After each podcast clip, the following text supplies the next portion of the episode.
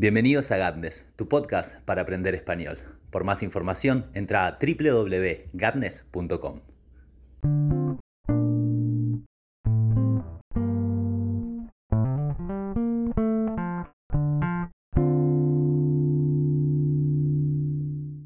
Hola a todos, ¿cómo están? Espero que muy bien. Este día 5 de mayo de 2022 les doy la bienvenida a um, eh, tu lugar para aprender español. Y espero que estén ansiosos por este nuevo episodio ya que ya hace bastante no salía un episodio, a partir de ahora habrá mayor continuidad, pero me ha servido muchísimo este tiempo para juntar material y tener ideas para saber qué hacer eh, respecto del podcast y también respecto de cuestiones personales y laborales. Así que ha sido un periodo de engendramiento y de concepción. Así que mm, deseo que a partir de ahora las cosas vayan andando más fluidamente y mm, también les digo que pueden estar seguros de que van a escucharme mucho más seguido por acá. El episodio de hoy se va a llamar Encuentros y viajes. Y mm, en este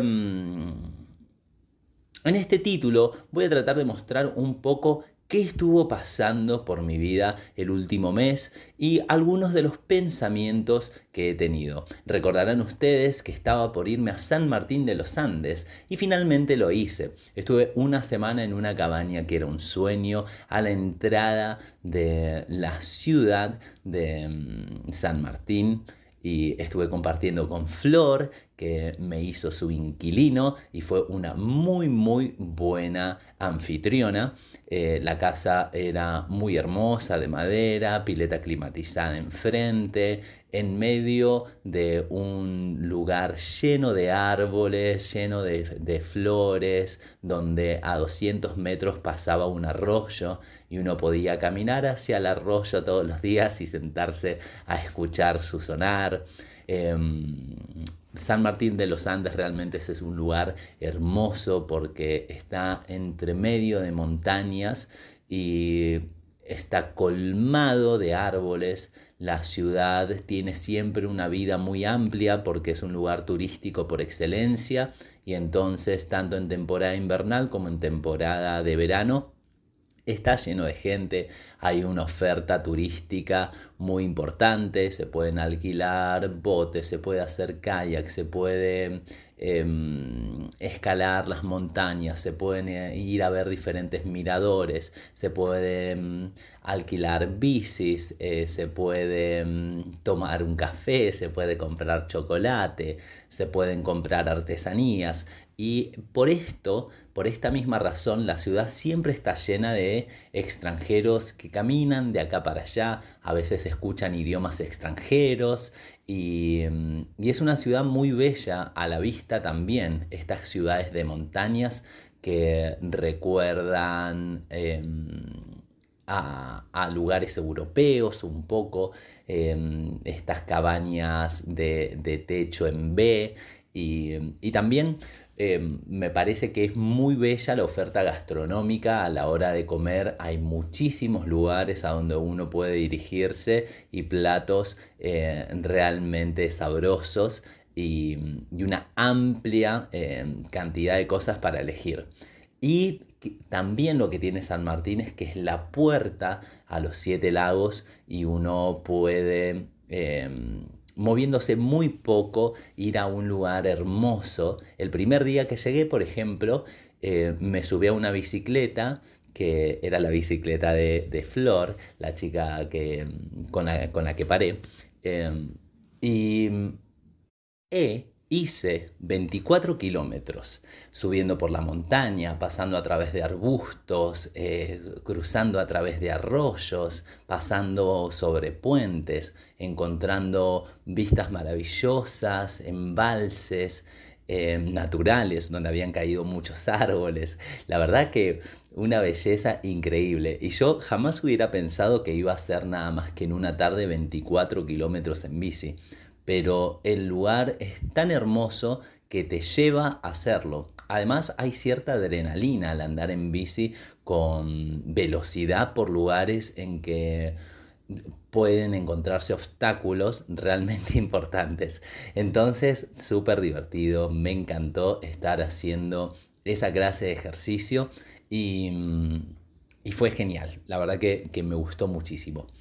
Y eso es parte del viaje, pero también encuentros. Ya he nombrado a Flor. Flor es una chica que vive en esa cabaña donde yo paré. Parar en una cabaña es quedarse allí. ese es el lugar a donde dormía. Y mm, ella eh, estudió periodismo y mm, siempre viajaba a San Martín con sus padres. Y mm, un día decidió, bueno, voy a vivir en San Martín hace tres años. Y justo cuando empezó a vivir en San Martín, la agarró la pandemia. Acá decimos así cuando eh, tenemos que contar dónde estabas a la hora de, del inicio de la pandemia. Entonces a ella la agarró allí y, mm, bueno, tuvo que vivir los inviernos, tuvo que vivir em, ese periodo tan extraño de, la vida sobre el mundo en San Martín, siendo nueva. Y luego de que se terminó eso, fue interesante para ella porque ya estaba trabajando como contadora, ya que sus padres son contadores, entonces hacía algunos de los trabajos para em, em, facilitar el trabajo de sus padres. Y mm, sin embargo, después de la pandemia, decidió poner un local en el cual vende em, artesanías, artículos para el hogar y también ropa eh, gauchesca, ropa autóctona, bombachas de gaucho, boinas, em, también alpargatas y ropa típica argentina que en un lugar turístico que es visitado por gente de todos los lugares del mundo, es realmente una pegada. ¿Qué es una pegada? Si algo la pega o es una pegada, es algo muy bueno, algo que está hecho para eso y que es exitoso. Entonces, em, le va muy bien con su negocio y sin embargo sigue ayudando a sus padres. Ella es muy, muy... Em, es muy, ¿cómo lo podría decir? Está muy interesada por la economía y a mí me, llama la atención, o sea, es muy, muy contadora, si quisiéramos decirlo, ¿no? Pero a mí me llama la atención porque em, sí, eh, obviamente, dado que vivimos en un mundo que a través de transacciones monetarias em, distribuye bienes y servicios, uno siempre tiene que estar al tanto del dinero. Pero particularmente Flor, que mm, yo no la conocía hasta el día que llegué a su casa, eh, y Ezequiel, que es mi amigo que vive en San Martín y quien me invitó a, ir allí y me consiguió también ese, alquiler, em, ambos se la pasan hablando de dinero, pero es una cosa muy interesante eh, ver cuáles son las perspectivas desde las cuales lo ven. Ella es muy, muy em, directa y no le gusta para nada la especulación financiera. Se fija cuál es el valor, por ejemplo, del dólar hoy em, y cuánto hoy se necesita para comprarse un auto, que es uno de sus fines y ella se quiere comprar un auto. Em, porque el trabajo no le queda tan lejos, pero en San Martín hay muchas subidas y bajadas que son realmente pronunciadas. Entonces, subir en un día frío em, la calle que lleva a la casa de Flor es realmente un esfuerzo. Algo que me encanta de San Martín, porque si uno camina por la ciudad de un lado al otro y vive en estos lugares donde hay por lo menos una subida, em, siempre trabaja el cuerpo a pesar de que no lo quieras, a pesar de que no salgas a, correr, a pesar de que no hagas un ejercicio explícito, la misma ciudad, si uno la camina, ayuda a mantener una actividad física considerable e importante. Eso es algo que me encantó y lo digo como un paréntesis. El hecho es que em, ese está en el mundo del Bitcoin. A él le encanta hacer operaciones financieras a través de Bitcoin. Em, trata de convencer a todos sus amigos de que pongan dinero en Bitcoin para mm, eh, poder em, agarrar un flujo de alza, que es cuando, cuando sube el dinero, vos pusiste, no sé, 4 dólares y agarraste un flujo en alza y entonces tenés 8 una semana después sin haber hecho nada, más que haber depositado ese dinero. Y entonces él siempre está especulando sobre el Bitcoin y diferentes monedas que yo no sabía que habían tantas monedas virtuales. No es nada más que el Bitcoin, sino que está llena la red de diferentes monedas virtuales y, de formas de acceder a ese tipo de, dinero que, que aún eh, a mí me resulta extraño y que no comprendo del todo cuál es el negocio de hacerlo. Pero mi amigo ese y Flora son muy divertidos porque todo el tiempo están hablando de dinero, pero él trata de convencerla de que ponga sus ahorros en bitcoins y ella le dice, tenés que poner tu plata en dólares o en, algún, o en alguna moneda un poco más seria. Y yo nada más los escucho un poco pelearse y después cuando estoy con cada uno de ellos... Eh, nos reímos un poco de, la seguridad que tiene el otro en el dinero, porque ambos están seguros de estar en lo correcto. Y mm, esto, esto es muy bueno porque también al visitar a Ezequiel, Ezequiel es un amigo con el cual yo he vivido años anteriores en Buenos Aires. Eh, por mucho tiempo vivimos juntos y, y, entonces es alguien a quien conozco mucho, tocamos en una banda de rock también juntos y... Y fue muy divertido verlo, él está ahora con su pareja eh, viviendo en San Martín, también estaban planeando eh, mudarse a otro lugar de la Argentina para ir a vivir porque San Martín es un lugar caro em, para vivir, entonces ellos quieren ir a un lugar mucho más barato y poder tener su propia casa y entonces estuvieron pensando en lugares de Córdoba o San Luis y un día llegó su madre que está viviendo en San Luis y nos contaba cómo era Merlo, cómo eran los lugares cercanos a las sierras de, Córdoba, que son las que separan eh, San Luis de Córdoba. Em, y, también los nombres de algunos lugares que nos resultaban bastante divertidos y, cosas así. Y a la madre yo también la conocía de haberla visto algunas veces.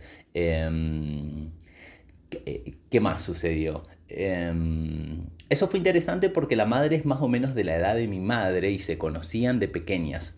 Entonces em, me mandó saludos, que le diga mamá y, demás, pero también contaba que la habían anotado en el registro civil un año después de su nacimiento. Y estaba indignada, estaba muy enojada porque decía, ¿cómo puede ser que me hayan anotado tan tarde, nadie se ocupaba de mí. Y se, se enteró de que en realidad eh, al nacer, luego de, los, al segundo o tercer día, habían enviado a su padre al registro civil a que la anotara. El padre, con todos los papeles, fue. Y sin embargo, un año después hubo que hacer alguna especie de trámite, no sé cuál, y nadie sabe cuál, y mm, la madre se entera cuando va a hacer ese, ese trámite que su hija no está anotada. Y entonces tuvo que anotarla un año después la madre, porque el padre salió a anotarla y vaya uno a saber qué hizo. Em, es, es, muy gracioso, sí, porque ella tiene más de 50 años y se enteró este año que había sido anotada un año más tarde de su nacimiento. Entonces eh, decía que no podía creer lo que se sentía mal, pero nos reíamos un poco porque tampoco es algo que afecte tanto a la vida. Em, otra cosa muy interesante que me parece de estos viajes, de ir conociendo personas, de ir abriendo horizontes y no solo em, este em, encontrarse a la naturaleza en toda su potencia y tener que recorrer con nuestra propia fuerza las montañas y em, internarnos por un camino sinuoso y llegar a la cumbre de una roca y mirar cómo se extiende una ciudad y todas estas cosas tan hermosas que pasan cuando uno viaja hacia otros lugares, sino también las personas que uno conoce eh, porque son amigas de un amigo, porque particularmente nos encontramos por alguna casualidad.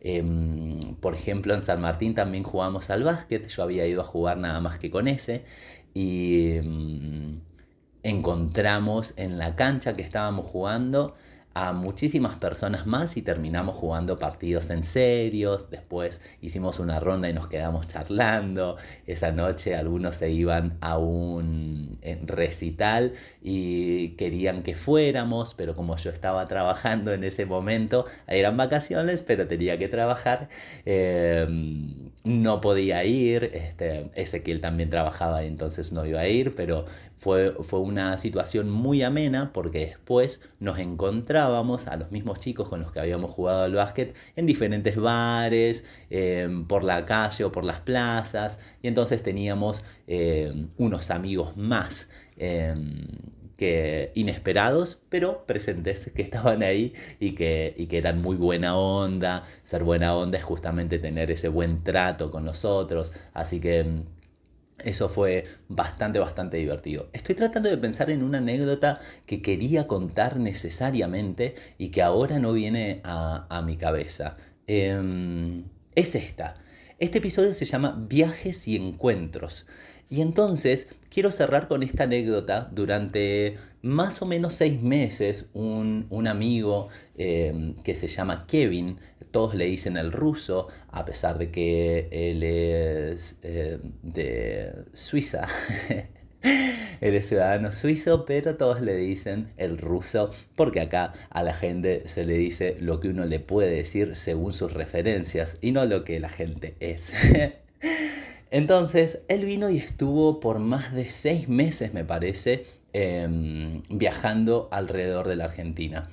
El hecho es que, em, entre mil cosas que me contó el, último día que, nos vimos, em, me contaba una cosa que es muy interesante y entonces los encuentros no son solo con personas, yo creo, los encuentros también son encuentros con formas de eh, vivir, con costumbres, Mm, y, con maneras de hacer las cosas.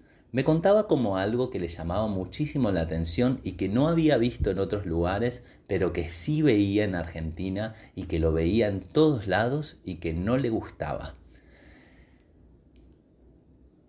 Esto que le encontraba era lo siguiente, muchas veces fue a comer con personas mayores de su familia, con sus tías, con sus padres, con eh, tal vez abuelos. Fue a comer a restaurantes, fue a tomar un, café, a, un café, a un barcito, y le llamaba la atención que los mozos, em, al referirse a, todos para um, atenderlos, en vez de decir disculpen, ¿qué van a tomar? o, o ¿qué van a tomar los señores? Em, decían, sí, chicos, ¿qué van a tomar? Habiendo personas mayores en la mesa. A nosotros, a, Kevin y a mí, y, a la mayoría de las personas de, mi edad, se nos enseñó que cuando hay personas mayores en un grupo, uno se dirige al grupo em, en forma formal.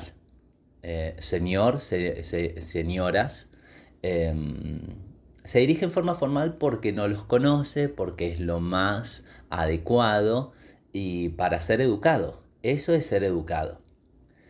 Em, sin embargo, ahora hay una tendencia en, toda Argentina a mm, que lo educado es tratar al otro con la mayor cercanía posible.